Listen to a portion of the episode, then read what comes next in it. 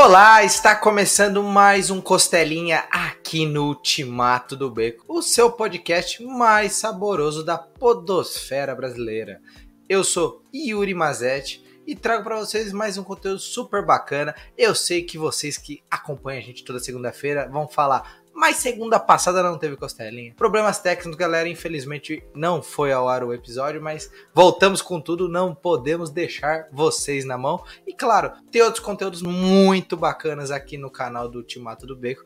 Com certeza, se vocês não viram Costelinha, acompanharam outros materiais, tá certo? Bom, aquele recadinho de sempre. Deixa seu like se ainda não deixou aí, curte ali, abadala o sininho também para ajudar a gente. Se inscreve no canal se ainda não for inscrito e claro, comenta o que achou do papo de hoje.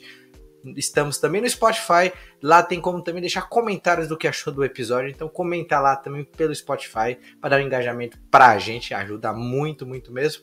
Tá rolando a campanha de A Prisioneira de Luquete e Laudo Ferreira, né? A mais nova escafandro, abrindo o ano 3 aqui da editora. Então, tem material novo em projeto no Catarse, então corre lá, dá uma conferida, lembrando sempre que as novidades, as últimas quadrinhos impressos que saíram no Catarse estão rolando lá em ubeditora.com.br, então dá um pulinho lá no site, confere os cupons de desconto e tudo mais e faz seu combo. E nessa campanha nova tá estreando também a caixinha nova do da Ultimato do Beck. Então, a caixinha do ano 3 já está disponível para quem quiser. Então, se estiver ouvindo esse episódio, talvez ainda tenha a oportunidade de pegar alguns combos com o autógrafo dos autores e muito mais. E até 3 do 9 você pode apoiar a campanha de A Prisioneira, mas se eu fosse você, aproveitava já ia apoiar agora para não perder preços imperdíveis e, claro, aqueles mimozinhos que só no Catarse estão rolando, beleza? E hoje a gente vai começar uma série de papos com diversos quadrinistas falando sobre um tema que eu acho que é muito importante, que a gente precisa mais é, ou é, conversar e colocar que são quadrinhos e materiais para novas gerações, né? A criançada, é, pré-adolescente e tudo mais, porque a gente precisa sempre trazer novos leitores para o nosso universo de quadrinhos. E eu trouxe hoje um, um cara para bater um papo que ele faz esse material infantil, puxado pro terror, assim, mas ele vai explicar mais que ele é o dono da, do papo. Então, Jack, meu querido, seja muito bem-vindo ao Costelinha. Tudo bem, Yuri? Um prazer estar aqui. Um abraço para todo mundo. Vamos bater um papo aí. Cara, vamos lá. Deixa eu. Antes de deixar você se apresentar, tá, pro pessoal que uhum. talvez não te conheça, por que trabalhar com quadrinhos para uma faixa etária um pouco mais jovem e não pegar, vamos dizer assim, os adultos, pessoal com mais ou menos 30 anos, talvez fosse um público é, mais fácil de angariar leitores. Conta pra gente um pouquinho disso. Eu acho que vem por dois motivos, né? Um é porque é um pouco do que eu gosto também de consumir, né? Eu sou um grande fã de animação, eu sempre gostei muito de, dessa história que é voltada para um público infantil, mas sabe aquelas histórias que, mesmo sendo para um público infantil, ainda tem uma, uma coisinha que um, um adulto ainda consegue acompanhar e tem uma, uma narrativa, um, sobre, é, um subtexto ali, uma narrativa que o adulto consegue acompanhar também e se entreter junto com aquilo. E eu sempre gostei bastante disso, e aí eu já queria um, um pouco contar histórias desse tipo, né? E eu acho que o segundo motivo é quando nasceu a minha filha, que ela tem quatro anos de idade hoje, então eu queria poder contar histórias para ela também, histórias que ela pudesse crescer lendo comigo e eu acho que isso para mim é, hoje em dia é muito importante, né, para mim, tanto com os trabalhos como o freelance quanto os trabalhos autorais. Eu gosto sempre de imaginar que em algum momento a minha filha vai estar tá lendo esses trabalhos também, então eu quero escrever coisas que ela possa gostar no futuro. Ah, que bacana. É uma motivação maravilhosa, porque pensa, nós, é, leitores, assim, é, a gente teve em algum momento um start e, e talvez no passado era mais tranquilo para uma criança ler porque tinha menos é, materiais, por exemplo, não tinha tanto videogame, ou era mais difícil o acesso, os quadrinhos eram tinham uma facilidade maior e muitos pais incentivavam, né? Hoje é tanta oportunidade de você ter é, filmes, séries, talvez um, a leitura fica mais difícil e não tão incentivada. Aí quando você vai incentivar, é difícil você dar para uma criança é, um material mensal de herói ou outros uhum. materiais que não tenham um caminho. Então, bacana demais isso e é, não adianta, os filhos mesmos aquecem o coração dos pais, faz a gente repensar alguns detalhes. Mas, cara, agora deixa eu fazer as honras mesmo. Se apresenta para conta um pouquinho sobre você. Bom, então, para quem não me conhece, eu sou Jack Azulita. Eu sou autor, ilustrador, quadrinista. Já tem alguns anos aí que eu estou trabalhando, tentando alcançar meu espaço aí na, na cena de quadrinhos. E mas na verdade eu venho de uma área um pouco ao lado aí, que é da área de ilustração, né? Eu já trabalho bastante tempo com ilustração infantil, principalmente, já trabalhei em alguns livros de algumas editoras, alguns autores independentes também. Tanto que o meu primeiro projeto não foi em quadrinhos, né? O meu primeiro projeto autoral foi em formato de livro infantil, que é um, um livro infantil ilustrado, mas já nessa temática de, de terror, que até eu deixei separado aqui, não sei se você pegou algumas coisas que esse foi o meu primeiro projeto, que é o Sonhos Roubados de Lucinda. Esse livro que eu publiquei em parceria com a editora Diário Macabro, e ele é um projeto já nessa ideia de publicação de terror infantil, só que ele segue nesse modelo de um livro infantil mesmo. Então todas as páginas são com uma ilustração, algumas páginas duplas e com um texto mais voltado para esse público mesmo. E eu fiz esse primeiro projeto antes de começar a fazer quadrinhos por si só, porque quadrinhos eu achava que era bem mais difícil, na verdade. A ilustração, hum. ilustração infantil, eu já tinha um pouco de experiência, já tinha trabalhado com alguns livros, e eu tentei ir um pouco para essa área no começo, né? E eu, enquanto eu estava fazendo alguns estudos de histórias em quadrinhos. E aí depois, posteriormente a isso, eu publiquei aí sim o meu primeiro quadrinho autoral, que é o Menino que Desenha Monstros. Legal. Esse quadrinho que eu fiz ele inicialmente eu comecei a fazer e publicando pelo Tapas, né, a publicação uhum. online dele. E daí eu fiz esse primeiro projeto e no final do, do, do ano, quando eu estava terminando a história, eu fui selecionado para CCXP, né? Pra... Ah, que legal. Aí foi bom, vou tentar então imprimir agora esse quadrinho, vou fazer uma campanha e aí foi a, a, uma grande luta também, que é que a parte que pouca gente conta sobre fazer quadrinhos, que a parte mais difícil é você viabilizar esse quadrinho depois, você tentar imprimir, fazer. Principalmente quando você é um autor independente, é bastante difícil, né? A gente fez, fez uma campanha no Catarse, uhum. e como eu já não tenho também um público muito grande ainda, né? Eu sou até um pouco recente na cena, então foi hum. uma campanha bastante apertada, mas acabou dando tudo certo ali. E aí eu lancei ele na CCXP do ano passado. Fiz a publicação. E agora eu tava eu atualizando ele para o novo aplicativo, o Funktoon, que é um aplicativo uhum. Brasileiro de leitura de quadrinhos, e eu adaptei ele num novo formato agora que ele é um formato de scroll de celular mesmo para você ler scrollando a tela que quando eu publiquei no Tapas ele estava em forma de páginas ainda. Uhum. E agora eu readaptei semana, essa semana, é, quarta-feira, semana dia 25, quarta né? 26. É, quarta-feira, de 26, na verdade. Eu publiquei o último capítulo dele no, no, no, no Funktoon. Então a história está completa lá também. Para quem quiser conferir, pode ler de graça o, esse quadrinho. Que bacana. É um, uma boa empreitada do Rafa Pinheiro lá da Guará.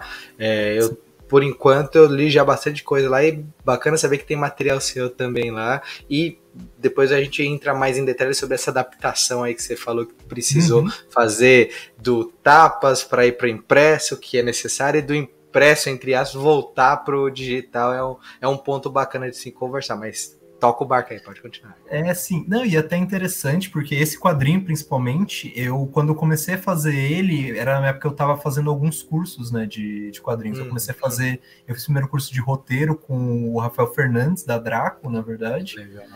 Porque eu achava, primeiro que eu achava que era o meu ponto mais fraco, era roteiro, precisava me organizar melhor, saber como escrever. Uhum. E aí eu fiz os cursos do Rafael Fernandes e me deu uma luz muito grande, tanto que esse quadrinho eu tinha um resumo dele escrito ainda. E aí eu fiz os cursos do, do Rafael Fernandes, eu fiz, reescrevi tudo, remontei, para daí sim começar a desenhar e fazer as páginas. Então foi um processo bem legal. E enquanto eu estava fazendo ele lá para os últimos capítulos, eu estava fazendo curso com o Rafa Pinheiro, de, de quadrinhos mesmo, também melhorando algumas coisas. Então, até se acompanhar esse quadrinho, os primeiros capítulos e para os últimos, dá para perceber até uma diferença, uma evolução do meu trabalho Então eu acho isso até legal porque mostra tipo, um processo de desenvolvimento, né?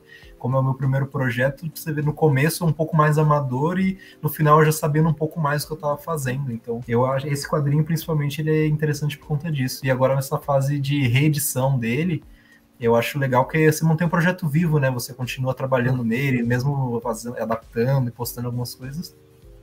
E eu acho bem interessante isso, então. E eu acho que é isso de para me, apresentar. Tô atualmente publicando alguns quadrinhos novos também pelo Instagram. Que eu tô. Uhum.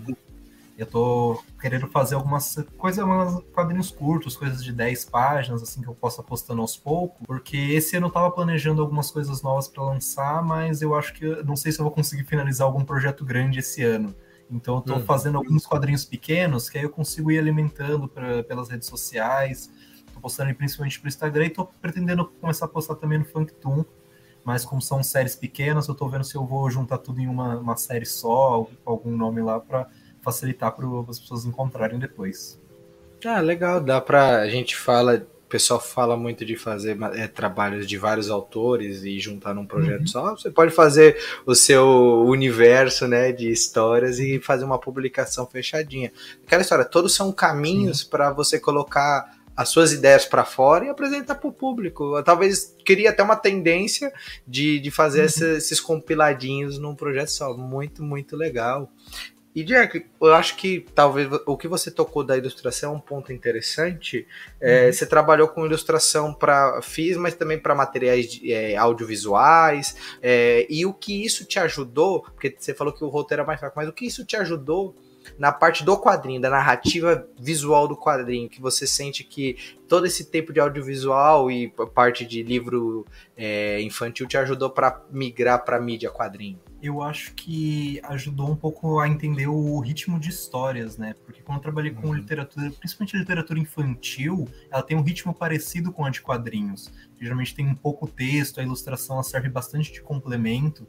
E eu consegui trabalhar com alguns autores bem legais, então eu tive bastante liberdade para explorar coisas novas, até enquanto eu estava estudando coisas de quadrinhos, trazer algumas coisas dos quadrinhos para os livros infantis. Então acabou sendo uma troca de, de, de ideias. Enquanto eu trazia algumas coisas de, de livro infantil para minha experiência com quadrinhos, também trazendo de quadrinhos para livro infantil. Então eu acho que me ajudou um pouco nessa questão da narrativa e de explorar algumas coisas novas, né? Com um livro infantil, geralmente é, são trabalhos mais coloridos, você trabalha com. Eu gosto de trabalhar bastante com texturas, então eu, hum. os livros infantis para mim são sempre um grande, uma grande laboratório de experiências, né? Eu gosto de sempre experimentar várias coisas novas a cada projeto, a cada livro, e aí eu vejo o que vai dando certo, coisas que eu posso trazer depois para histórias em quadrinhos, né? Então, é como se o, no, nos livros infantis eu experimentasse as coisas, eu vejo o que dá certo, e aí nos quadrinhos autorais eu consigo já trazer isso já mais validado, né? Uhum, entendi. E é, nesse caso, você falou do seu público, assim, você está pegando, está criando uma base, isso é, é, legal que você vê que, ah, há quanto tempo você está começando e agora que você está em 2023, quem, quem te acompanha desde o início, pessoas novas que chegaram, você sentiu que quando você entrou nos quadrinhos, você ganhou um público novo ou, ou o público antigo começou a gostar também de quadrinhos? O que, que você sentiu nessa, nessa, nessa, é, nesse seu salto de mídias, entre aspas? Eu acho que é um pouco difícil de definir exatamente, porque principalmente quando a gente tem um contato muito pelo digital, né? E nas redes uhum. sociais, às vezes é difícil você saber tipo, exatamente o que seu público está gostando, né? Se, se, pela medida de likes ou comentários. Às vezes isso não representa bem na prática, né? Mas uh, até o momento que eu tive de experiência com eventos foi muito mais interessante, porque de ir em eventos e pessoas lembrarem de mim, reconhecerem do trabalho, falar, ah, eu, conheço, eu já vi seu trabalho no Instagram, eu conheço seu, suas coisas, que legal, ou tipo, li seu quadrinho no, no Tapas. Então é um, essa questão um pouco mais de dessa proximidade de. O, acho que o evento valida mesmo essa, essa questão do online. E tem alguma parte do público que acaba se aproximando bastante, então viram até amigos, a gente conversa sempre, eles respondem. É sempre aquela mesma galerinha que você sabe que tá sempre lá, né? Hum. Então, eu acho que isso cria um vínculo legal que você vai construindo meio que uma comunidade, né? As pessoas que você sabe que vão estar tá sempre acompanhando, que sabe que vão gostar, te dão feedback mais direto. E eu acho que aos poucos, né, tá, tentar criar essa comunidade, tentar chegar em mais pessoas também, mas entendendo o que o público tá gostando de ver. Não, legal, que bacana. E acho que a gente está conversando sobre materiais infantis, mas a sua pegada não é, é o infantil de, de, de fantasia, mas parte terror, é algo mais, vamos dizer assim, obscuro. Eu, eu, gosto de falar a palavra obscuro porque você foge um pouco do comum, mas a gente sabe que é difícil pegar esse tema e colocar num livro infantil, porque não pode ser assustador bobo, porque pode vir uma comédia. Se for muito pesado, foge da idade. Como que você consegue equilibrar esses dois temas tão, vamos dizer assim, mas tão longe, mas que quando se encaixam ficam muito interessantes?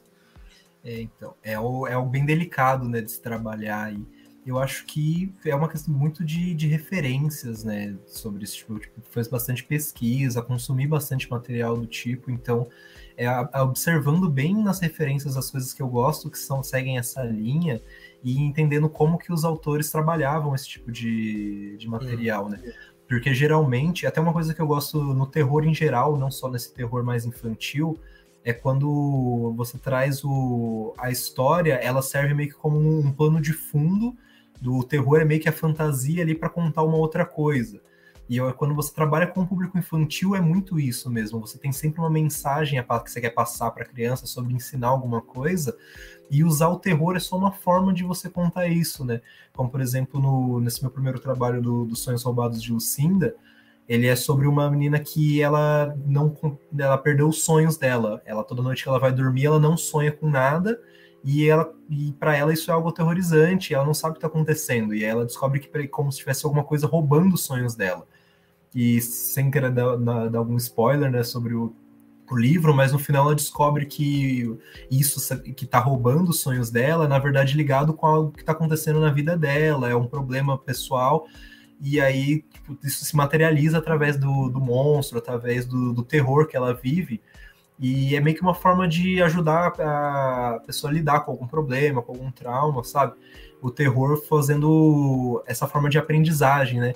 Que até o, é meio que instintivo da gente, de a gente tem medo porque a gente precisa se proteger de algo. Então, uhum. eu acho que você usar isso, isso como uma história é meio que você preparar a pessoa a se proteger, a se. a aprender com aquilo, né? E eu acho que o terror ele é uma forma de, de ensinar esse tipo de coisa, e o terror infantil consegue trazer isso para um público que está se desenvolvendo, né?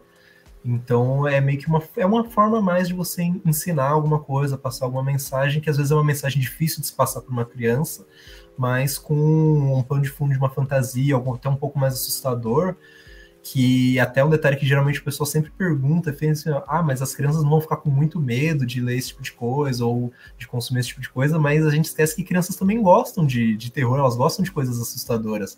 Da mesma forma que a gente gosta, de terror, a gente gosta de sentir medo de coisas desse tipo, as crianças também gostam, mas na, do jeito delas, né? Então é interessante ter material desse tipo para que elas possam experimentar esse tipo de coisa sem assistir um filme que pode ser muito pesado, algo fora da idade dela, mas que ela já tenha esses tipos de experiência, que ela vá crescendo, é, experimentando o terror de uma forma que seja saudável para ela, até, né?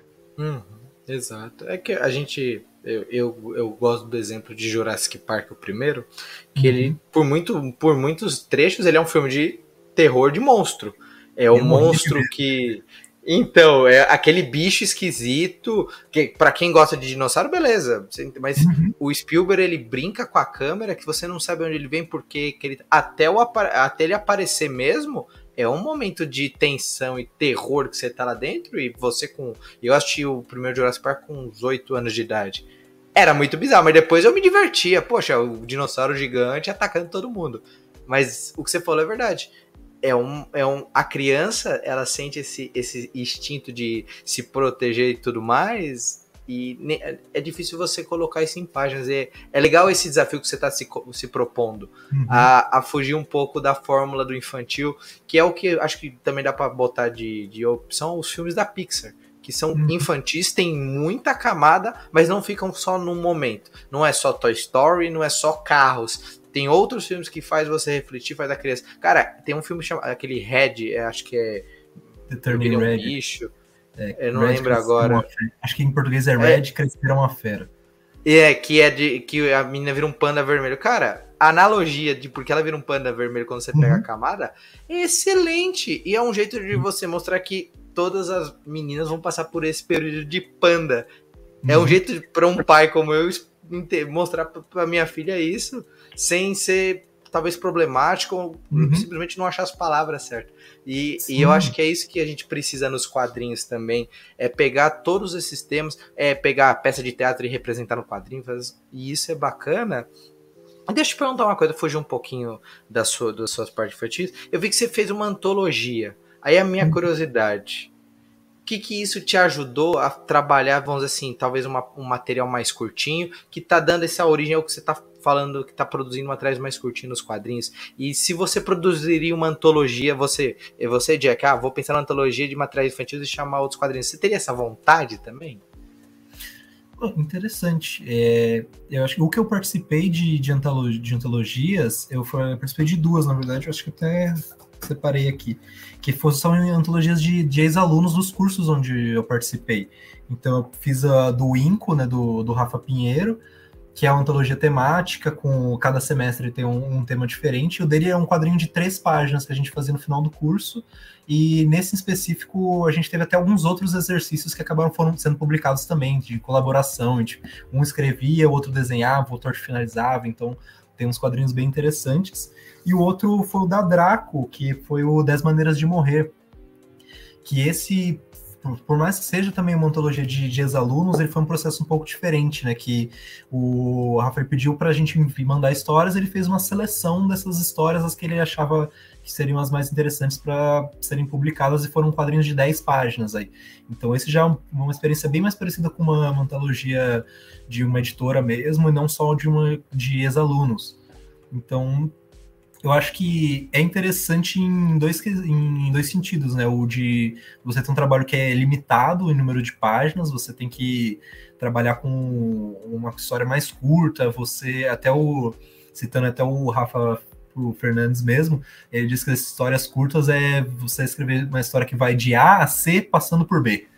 Então, hum é muito sobre você ser direto ao ponto e você saber o, o que você tem que colocar ali, os, os elementos certos para contar aquela história num número limitado de páginas. E o interessante também é você trabalhar com esses temas, né? Essas antologias geralmente elas são cercadas por um tema só e você poder criar algo novo, mas dentro do mesmo tema e você conversar com as outras histórias. Então é até bem interessante. Tem uma antologia que eu estou trabalhando com alguns amigos também, que a gente foi criando, a gente planejou do zero, a gente queria fazer alguma coisa nova, a gente foi descobrindo qual seria o tema, o que, que a gente ia trabalhar. Então foi bem interessante e eu acho legal até. E até nesse que você puxou sobre uma antologia de terror infantil, algum do ou só infantil, né, do gênero, eu acho que é muito legal e acho que até, inclusive, eu não sei se eu conheço alguma que tenha feito algo do tipo. Inclusive, eu tinha uma vez eu comentei na, durante a CCXP, eu comentei com alguns amigos que estavam lá também sobre a gente se juntar e fazer alguma coisa do tipo, alguns dos amigos que gostam também do tema. E algumas pessoas até se animaram bastante, a gente conversou na época, mas acabou não retomando o assunto, mas eu acho que é algo bem legal de se fazer. Quem sabe em algum momento aí é, puxar essa galera para fazer. Exato. É porque eu, eu gosto desse, do que você falou de antologia exatamente por causa disso. É, é, é um jeito de você pegar um tema e ver abordagens tão diferentes de vários personagens, de vários personagens, de várias pessoas trabalhando, e ao mesmo tempo, às vezes, tem histórias que se conversam, às vezes sem querer, às vezes por querer. Uhum. Eu acho uma, um modelo de publicação interessante e não me lembro de uma antologia infantil. Tanto que eu sempre convido o pessoal que ouve a gente, assiste a gente, deixar no comentário. Se tem alguma antologia infantil, infantil de terror ou infanto juvenil, coloca no comentário aí que eu vou atrás para dar uma olhada, porque é muito bacana. Eu acho muito, muito legal. Mas queria retomar um negócio contigo, que foi que a gente estava uhum. conversando antes sobre o, os formatos. Primeiro, o seu trabalho é 100% digital? Você trabalha em cima de folha ainda? Como que é seu, seus desenhos? Como você trabalha? E conta um pouquinho desse processo que você fez, que foi trabalhar no Tapas, ir para o impresso e voltar para o digital, para o Functum, os desafios que foi fazer, é, o prazer, se você sentiu que, que, que não foi tão difícil quanto você esperava. Conta um pouquinho dessa experiência. Bom, hoje em dia eu trabalho principalmente com digital mesmo, porque até por uma questão de praticidade mesmo, E eu acabei no início da carreira investir, né, comprando uma, uma mesa digitalizadora com tela para poder trabalhar melhor nisso. Então facilita bastante meu trabalho. Eu acabei, até como eu gosto até de algumas coisas do tradicional, de texturas e de com coisas como aquarela, eu acabei trazendo um pouco disso pro, pro digital mesmo, mesclando algumas técnicas, algumas coisas do tipo. Então hoje praticamente eu trabalho só com digital mas eu tô com muita vontade de voltar um pouco pro tradicional, ainda fazer alguma coisa do tipo, porque é algo que, que pega bastante a gente e não é difícil de explicar, né? O, o prazer de dar tinta com papel e tudo mais. Por mais que às vezes tipo, você errou, você tem que refazer, porque não dá para você só apagar uma parte ou usar Ctrl Z. Mas é, eu acho que os erros também fazem parte e é bem legal. Mas hoje em dia eu estou trabalhando bem mais com digital mesmo. E aí, sobre a, a publicação, eu acho que foi muito de ir entendendo né, o que, conforme for fazendo mesmo, porque o primeiro projeto, eu procurei em quais plataformas eu poderia postar, eu achei o Tapas, eu falei, ah, vou, post, vou experimentar essa daqui, que eu já tinha lido alguns quadrinhos por lá, e aí eu resolvi fazer lá. E aí eu, aquela, foi um projeto que como eu fui aprendendo um pouco com ele, então ele não tinha muita organização, tanto que os capítulos têm números de páginas diferentes, então eu não tinha uma organização, tipo um cronograma, não sabia quando que eu ia postar o próximo capítulo, eu sabia que eu fiz um capítulo, vou postar, agora vou fazer o outro, e quando eu terminar eu posto ele também. Então, esse primeiro projeto no Tapas foi bem mais de experimentação. E aí, para ir para o impresso depois, foi um, algo, teve alguma adaptação, eu conversei até bastante com, os professores de quadrinhos, eles me ajudaram na, na questão de, da diagramação, para editar para o arquivo impresso. Então, por eu ter feito já no Tapas em formato de página, facilitou um pouco a minha vida, mas eu ainda tive que adaptar algumas coisas. Algumas páginas eu tive que mudar de lugar, ou até organizar, fazer página a mais para poder encaixar numa edição bonitinha. E e aí foi um desafio e que hoje em dia eu estarei mais preparado para fazer, mais organizado, de uma forma que eu sei que estarei mais certo. E aí agora voltando para um aplicativo, né, para nesse modelo de scroll, de, de, rolagem, que o Tapas ele também tem esse modelo, mas na época eu não fiz assim. E agora eu reeditando o quadrinho, eu acho que ele é interessante porque você, como eu falei, você mantém o projeto vivo, né? Você continua trabalhando nele, você vê algumas coisinhas você tem que mexer para poder encaixar ali de balão, de fonte. E então é legal e você manter o projeto ainda existindo, né? Você reeditar ele para esse novo formato e você entender essa nova mídia, né? De até em formato de capítulos, de quantas páginas você deveria colocar. E eu acho que isso vai sendo mais experiência para os próximos projetos, para você fazer coisas mais certeiras. Tanto que, que agora eu tive essa experiência de postar, eu fiz um quadrinho curto que eu postei no Instagram. Hum. Que foi. Eu também planejei ele em formato de página, mas aí eu, eu pensei primeiro em editar ele para o Instagram, em cortando por quadros, né? Em colocar cada quadro em um. montando esse quadrinho pro, no formato para o Instagram. E ele tem esse formato de carrossel, e aí eu, eu fiz ele, eu desenhei o quadrinho no formato como uma página mesmo mas aí eu ia dividir ele cada quadro em uma prancheta assim do carrossel, né? Então eu teria em cada post teria até 10, 10 pranchetas, então daria para fazer tipo um, uma página com até 10 quadros ou menos, mas colocando cada quadro em uma prancheta desse tipo.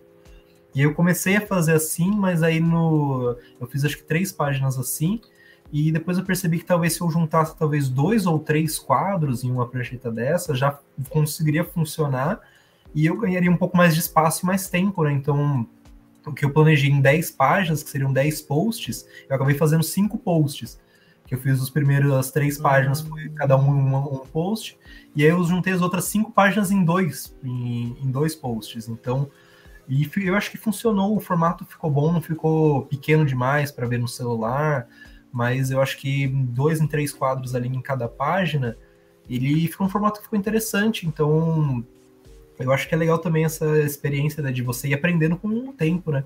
E aí agora eu tô planejando esse próximo quadrinho para fazer também para postar, principalmente no Instagram, né? Porque é a rede onde eu tenho mais alcance, mas hum. até postar em outros lugares. Então eu estou planejando já nesse formato de fazer talvez em 10 páginas, mas aí cada página com menos pranchetas, talvez eu fazer tipo, um quadrinho inteiro em um post só, e aí eu consigo reter mais público, é mais fácil porque eu posso a pessoa já ler tipo, toda a história de uma vez, não precisa esperar outro dia que talvez ela não, não ache o post, que a rede social às vezes não entrega para todo mundo, então eu tô tentando fazer umas coisas mais curtas assim, que eu consiga em um post entregar um quadrinho curto, que a pessoa leia e que ela possa gostar, comentar e tem uma história inteira ali. E aí eu tô experimentando agora esse formato com algumas coisas mais curtas para ver o que funciona aí. Aí talvez, mas eu planejo assim, tô planejando nesse formato ainda para postar em publicações, mas de uma forma que eu consiga adaptar em páginas depois, para se no futuro eu quiser imprimir, juntar isso tudo numa uhum. coleção. Então é meio que um planejamento, tipo, tentar encaixar como funcionar em todos os lugares possíveis, né? Então, em cada rede social vai de um jeito e depois ainda tem que funcionar numa página. Então, é uma, uma bagunça aí, mas você tem que fazer um quadrinho para funcionar em todos os lugares possíveis. Então, é tá um sendo, desafio. É um desafio, mas está sendo interessante, está sendo legal até de, de, de, experimentar esse tipo de coisa.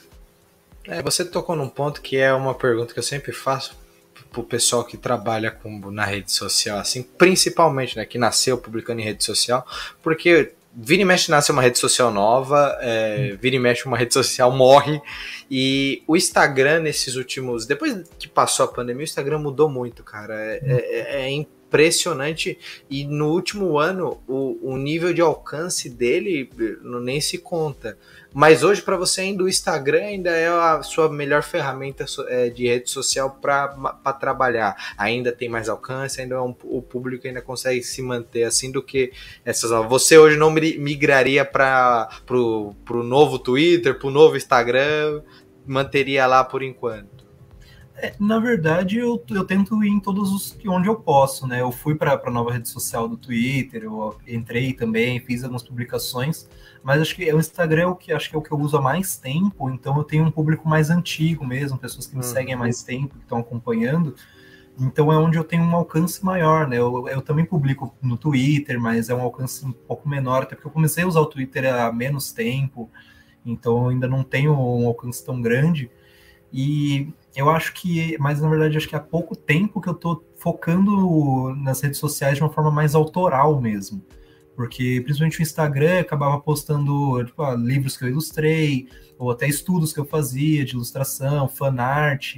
Mas de um tempo para cá que eu estou tentando direcionar minhas redes sociais mais para esse projeto mais autoral. Então, até alguns trabalhos que eu tenho feito eu não estou postando tanto, ou posto mais em stories, coisas que vão durar pouco tempo para manter o, a minha rede social, as pessoas vão ir para lá para encontrar coisas sobre mim e o meu trabalho mesmo, né? Então, hoje em dia eu estou tentando mudar, até mudar um pouco o Instagram, que é um pouco difícil quando você, quando você usa bastante tempo, você começa a fazer coisas diferentes, o, o engajamento cai, e aí você tem que adaptar o público àquilo, ver as pessoas que vão gostar, algumas pessoas vão sair, novas pessoas vão chegar. Então é um processo, eu acabo usando o Instagram principalmente porque é, ainda é onde eu tenho um público maior, mas eu tô tentando postar em todas as redes. Então, se tipo, se amanhã o meu Twitter bombar bem mais que o Instagram, o Twitter vai ser minha prioridade, porque eu tô indo onde o meu público estiver, então tô tentando em todos os lugares. Tá certo. E nessa mudança que você falou, você falou dos eventos e tudo mais, como está sendo para você isso, de ser agora, vamos dizer, um artista de livros e tal, mas também um artista de quadrinhos? É, uhum. Você está vendo esse público novo tudo mais, mas para você está sendo um caminho prazeroso, você já está com ideia de, se puder, fazer um novo projeto de fôlego de 30, 40 páginas para eventos. Uhum. Como está sendo esse, esse novo, novo ar para você, assim, né? esse novo desafio? Acho que com certeza é o, onde eu tô mais feliz trabalhando, é fazendo quadrinhos, é fazendo coisas autorais. De todo. Porque meio que era o que eu queria fazer, mas eu fiquei um tempo ainda um pouco receoso de entrar de uma vez e até um, acho que não receoso, mas cauteloso, né? Porque eu fui uhum. estudando, eu fui experimentando algumas coisas antes de começar a pôr a cara a tapa e fazer mesmo, e publicar os quadrinhos e fazer publicação. E eu não sei se hoje em dia, às vezes eu me pego pensando se eu devia já estar tá postando antes sobre esse tipo de coisa, se eu levei tempo demais para fazer, mas eu acho que é tudo aprendizado, né? Faz parte do processo e não dá para voltar no tempo e fazer de novo. Então eu só posso começar a continuar daqui para frente. Então eu, eu gosto muito de fazer algo que eu quero continuar muito fazendo e só espero mesmo que o meu público continue gostando, que mais pessoas consigam encontrar e gostar do trabalho que eu estou fazendo, porque por mim eu vou continuar fazendo, tem muitos mais projetos para desenvolver, quadrinhos longos, quadrinhos curtos, então tem muita coisa aí que eu quero trabalhar. Esse ano, principalmente, eu comecei o ano com muita coisa na cabeça para fazer acabei que muitos projetos eu não vou conseguir desenvolver eh, de uma vez, mas é bom porque eu tenho coisas que, se eu de repente tiver um tempo livre, eu sei que eu tenho coisas para trabalhar. Então, eu tenho quadrinhos que eu escrevi resumo, desenhei personagens, coisas que. Então, talvez eu não vou fazer agora, mas daqui a um, dois anos eu sei que eu ainda tenho material para fazer. Eu sei que vou me manter contínuo, né, publicando. Então, eu tô bastante empolgado até e querendo fazer o, o quanto mais histórias eu puder. Que bacana. Isso é bom que você falou, essa continuidade é difícil, né? Você manter pelo menos um projeto bacana de fôlego por ano, não, não é nenhum, como você falou, viabilizar. Você fazer, desenhar, pô, tá, mas colocar na rua, imprimir é bem difícil. Vale, como eu sempre falo, vale sempre com a é, atenção de comentar a dificuldade. Vale também um programa só sobre isso, só sobre como publicar seu quadrinho e levar ao público, que é, é uma etapa difícil. Às vezes você vendeu o seu quadrinho, às vezes você não tem essa desenvoltura de estar tá sempre divulgando ele, é algo que você vai aprendendo. É, é, é interessante mesmo, cara. Eu gosto muito de ouvir que, apesar de ter similaridades, cada um tem seu, seu caminho, seu jeito de, uhum. de pensar e observar o mundo e de, de se desafiar. Você está se desafiando e gostando. Isso é muito bacana e pode ter certeza. Eu também, hoje, eu já estou um pouco mais de um ano batendo papo aqui no Costelinha, né? E penso, poxa, eu podia ter começado isso antes da pandemia, me jogar numa... Mas eu sinto que eu não, como falou, eu tinha que aprender ainda, eu precisava de algumas mudanças na minha vida, no meu jeito, e eu acho que hoje, se eu tivesse começado antes, talvez eu tivesse desistido antes, porque eu me frustraria, o tempo não seria tão bom, e, e ver que tá dando certo e outras pessoas estão dando certo nos pensamentos, dá até um, um ânimo a mais de continuar fazendo, se desafiando, buscando os assuntos que hoje, o assunto de hoje é um desafio para mim, é conversar sobre um material não tão falado e ainda é um material que tem, é um nicho do nicho, que é infantil, infantil do terror, é muito, muito legal, é muito empolgante. E, cara, pra gente ir caminhando pro final do nosso papo, pra gente conversar, claro, lembrar do, dos, dos materiais que você falou, mas conta um pouquinho pra gente aonde você vai estar ainda esse ano, assim, e se os eventos você for participar esse ano, você vai trazer alguma novidade. Conta aí pra galera. É, então, esse ano ele tá sendo um ano um pouco complicado, né? Como eu falei, o ano começou, eu planejei muita coisa, e eu acabei tendo um pouco um choque de realidade, vendo que eu não ia conseguir pôr em prática tudo que eu planejei. E até em questão de eventos também, eu tinha me planejado no começo do ano focar talvez em alguns eventos maiores e não em uhum. mais eventos menores, mas acabou não dando certo porque alguns eventos menores eu acabei não passando na seleção. E aí talvez fiquei pensando, pô, talvez devesse, é, devesse ter me inscrito em eventos menores, mas aí eu teria ido em mais lugares ao invés de em menos que maiores. Então, que, por exemplo, esse ano a CCXP eu não, eu não passei na seleção, então não, não vou participar. E eu tentei também a Perifacon, acabei também não sendo selecionado. Então, aí alguns outros eventos, né, algumas outras coisas eu acabei é, não conseguindo me organizar a tempo. Então, acho que esse ano talvez eu não dei as caras em muitos eventos. Eu até não consigo confirmar nenhum por enquanto, porque eu ainda estou nesse, nesse ritmo de, de me organizar o que, que eu vou conseguir fazer ainda esse ano, de produzir. Então eu acabei, como eu falei, eu comecei o ano é, tentando, querendo fazer um monte de coisa de uma vez. Então eu acabei fazendo muito resumo, muito design de personagem. Uhum. E aí passaram meses e eu vi que eu não tinha nenhum projeto que eu estava desenvolvendo mesmo, né? Então eu acabei dando uma pausa, falei, vou ir com mais calma, falei, vou fazer alguns quadrinhos mais curtos, algumas coisas que eu consiga me manter produtivo enquanto por um tempo, enquanto eu me organizo para ver o que eu consigo fazer de um quadrinho de fôlego, um quadrinho maior. E e eu falei, e, e, esse ano também, eu, como eu trabalho né, como ilustrador freelance, eu hum. acabo tendo que dividir muito esse meu tempo entre produzir o trabalho autoral e produzir o trabalho que vai me ajudar a pagar as contas e fazer coisas uhum. do tipo. Então eu é, acabo tendo que estar tá sempre dividido com isso com o meu tempo, né? Então De eventos, provavelmente eu não, não sei se eu vou aparecer em algum evento esse ano, mas eu tô me focando em tentar aumentar essa minha presença online mesmo. Então, Legal.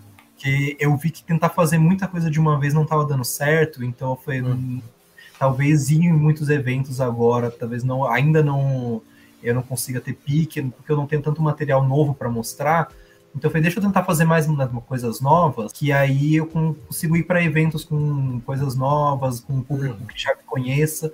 Porque até dos eventos que eu fui no ano passado, eu teve, tive a experiência de ter pessoas que reconheceram o trabalho, que lembraram, mas também tem muita gente que ainda não conhece, né? E aí, em eventos, quando você não tem um público tão grande, acaba. É um, é um misto de, de situações, né? Às vezes você vai estar cheio de pessoas que vão estar dispostas a conhecer seu trabalho, ou às vezes vai ter vai estar mais vazio, então ele falou, eu estou uhum. tentando pegar essas experiências que eu tive e estudar como vai ser a melhor forma de fazer, tentar aumentar um pouco essa presença online, formar um público, um público maior e aí voltar com os eventos já com uma bagagem melhor, tanto com mais material e com um, um, público maior se tudo der certo, né? Tá certo. É, é eu acho que esse autoconhecimento ajuda muito a a, a crescer mesmo uhum. e a melhorar mesmo o trabalho, porque você podia fazer alguma coisa às pressas para atender o evento e se frustrar com Sim. o resultado. Eu acho muito bacana, é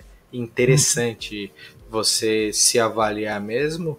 E claro, como você falou, você está investindo na rede social, então essa é a hora do jabá do bem que eu gosto de falar, que é uhum. você contar um pouquinho para a galera que quiser te acompanhar sua rede social onde o pessoal pode conhecer o seu quadrinho, seu livro ilustrado, quiser adquirir. O espaço é todo seu, meu querido. Fica à vontade.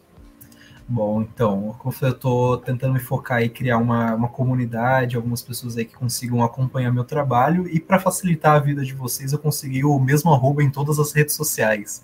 Então, é o arroba Demônio Jack, que é um trocadilhozinho, porque o D é o T-H-E, é Imônio e Jack no final mas em qualquer rede social você procurar, tô no Instagram, Twitter, no, no Threads, tenho também perfil no TikTok que eu preciso ainda ver qual é a melhor forma de publicar lá, porque eu tento algumas coisas, mas o TikTok é, é complicado quando você produz é, arte visual, imagens, né? E você tem uma rede social que é exclusiva de vídeo. Mas eu tô lá também, vou tentar voltar com algum conteúdo, algumas coisas por lá. Então, em qualquer rede social, você procurar com arroba demônio Jack, vocês me acham, ou só procurar Jack Azulita também. Eu acho que não tem um outro Jack Azulita por aí, então é fácil, fácil de achar. E o, os meus materiais vocês encontram. O livro dos Sonhos Roubados de Lucinda, vocês encontram pelo site da editora Diário Macabro. Ele tem alguns exemplares ainda à venda com eles. E eu tô para abrir a minha lojinha online de novo, que eu, tinha, eu cheguei a montar uma, mas eu acabei fechando ela e eu tô para reabrir ela. Mas como foi, eu tô ainda nessa fase de tentar aumentar um pouco o público para daí eu abrir a lojinha já com até tá mais organizado e ter um público, né, para não ficar só tipo aberta, mas não ter uma movimentação. Mas se vocês quiserem, eu tenho exemplares comigo, eu tenho um estoquezinho, então por enquanto tá, a lojinha tá sendo a DM no Instagram, no Twitter, onde quem quiser adquirir algum meu trabalho é só mandar uma mensagem que eu tenho aí, eu consigo enviar para vocês.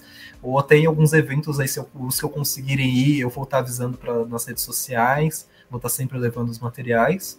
E por enquanto eu tô focando também em postar coisas gratuitas aí pra galera, né, nas redes sociais. Então, assim, quem não, não não quiser gastar um pouco com quadrinhos por enquanto, mas quiser conhecer meu trabalho, é só acompanhar pelas redes sociais que eu vou estar sempre postando, então no Instagram.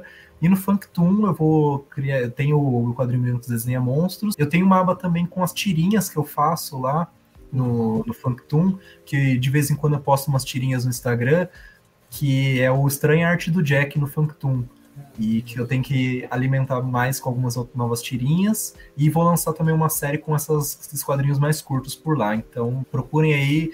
É, é, é fácil de achar. Jack Azulita em qualquer lugar que vocês acharem, vocês procurarem, vocês vão me encontrar. Show de bola. Então, pessoal, a gente vai deixar também o arroba do Jack aqui na, na descrição para facilitar. Sigam ele lá, dá um confere no trabalho e se curtir e quiser adquirir, ele já deu o caminho das pedras, mas espero também ver você em algum dos eventos aí até o finalzinho do ano. Se não, 2024 já tá logo aí, com certeza com inúmeros eventos aí pra gente participar e trocar ideia. Isso é um prazerzaço te conhecer ao vivo também e trocar uma ideia com a galera também, que eu sempre falo, nos eventos vamos trocar ideia, que é o divertido de produzir, falar de quadrinho, é poder todo mundo se reunir e jogar conversa fora, falar do que gosta de ler, do porquê ler e tudo mais, que é o, é o ponto-chave de tudo isso. Então, Migão, muito obrigado pela sua participação, a gente agradece muito seu tempinho aqui com a gente no, no Costelinha e agradeço a todo mundo que deixou um tempinho aí do seu dia para assistir a gente no YouTube ou ouvir a gente no Spotify. Lembrando sempre, deixar seu like, se inscrever no canal, comentar o que achou do papo, ativar o sininho, seguir nossos convidados, seguir a gente nas redes sociais